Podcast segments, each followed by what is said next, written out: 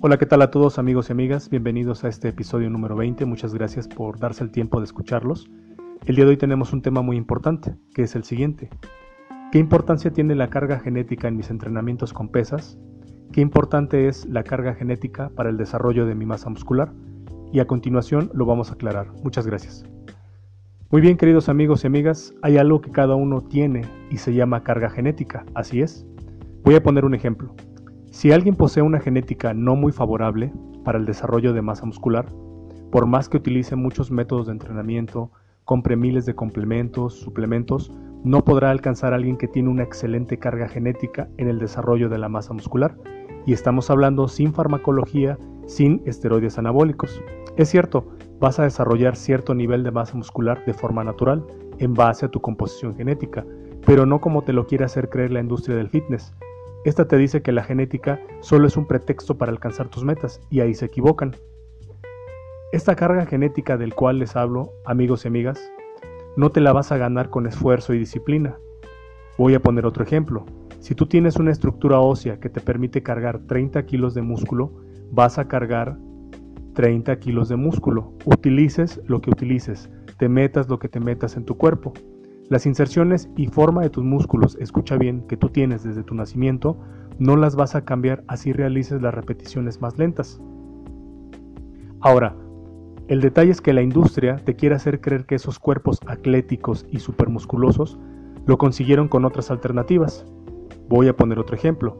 Es que hice una fase excéntrica en 8 segundos y ese fue el método mágico, entonces me desarrollé rápido muscularmente y cambió mi genética o utilizaron un suplemento mágico que jamás habían tomado y me cambió muscularmente, cambió mi genética.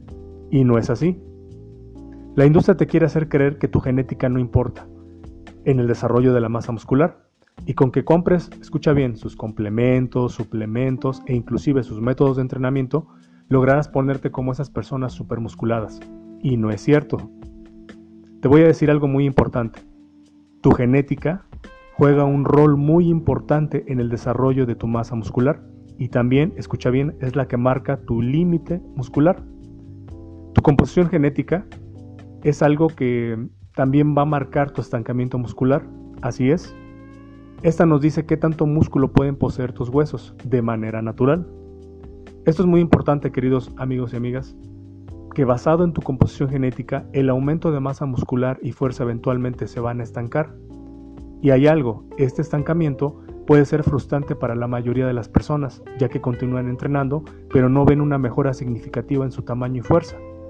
Y esto que nos da como resultado que algunas personas recurran a tomar fármacos, mejor conocidos como esteroides anabólicos, para estimular nuevos aumentos de la masa muscular y resistencia. Y eso es algo que yo no se los recomiendo como coach por los efectos secundarios y dañinos que, tiene, que, que puede traer a tu cuerpo. Ahora bien, queridos amigos y amigas, como han escuchado la composición genética, de la cual cada uno de ustedes cuenta y que es muy importante, ¿por qué? Para el desarrollo de su masa muscular y a la vez su estancamiento. Por eso, cuando ustedes lleguen a su tope o techo genético, lo importante es seguir manteniendo esa musculatura otorgada por su genética. Y no se decepcionen, es lo que nos otorga la genética. ¿Sí? De forma natural, Cuiden sus cuerpos, realicen entrenamientos inteligentes. Muchas gracias, nos vemos en el próximo episodio.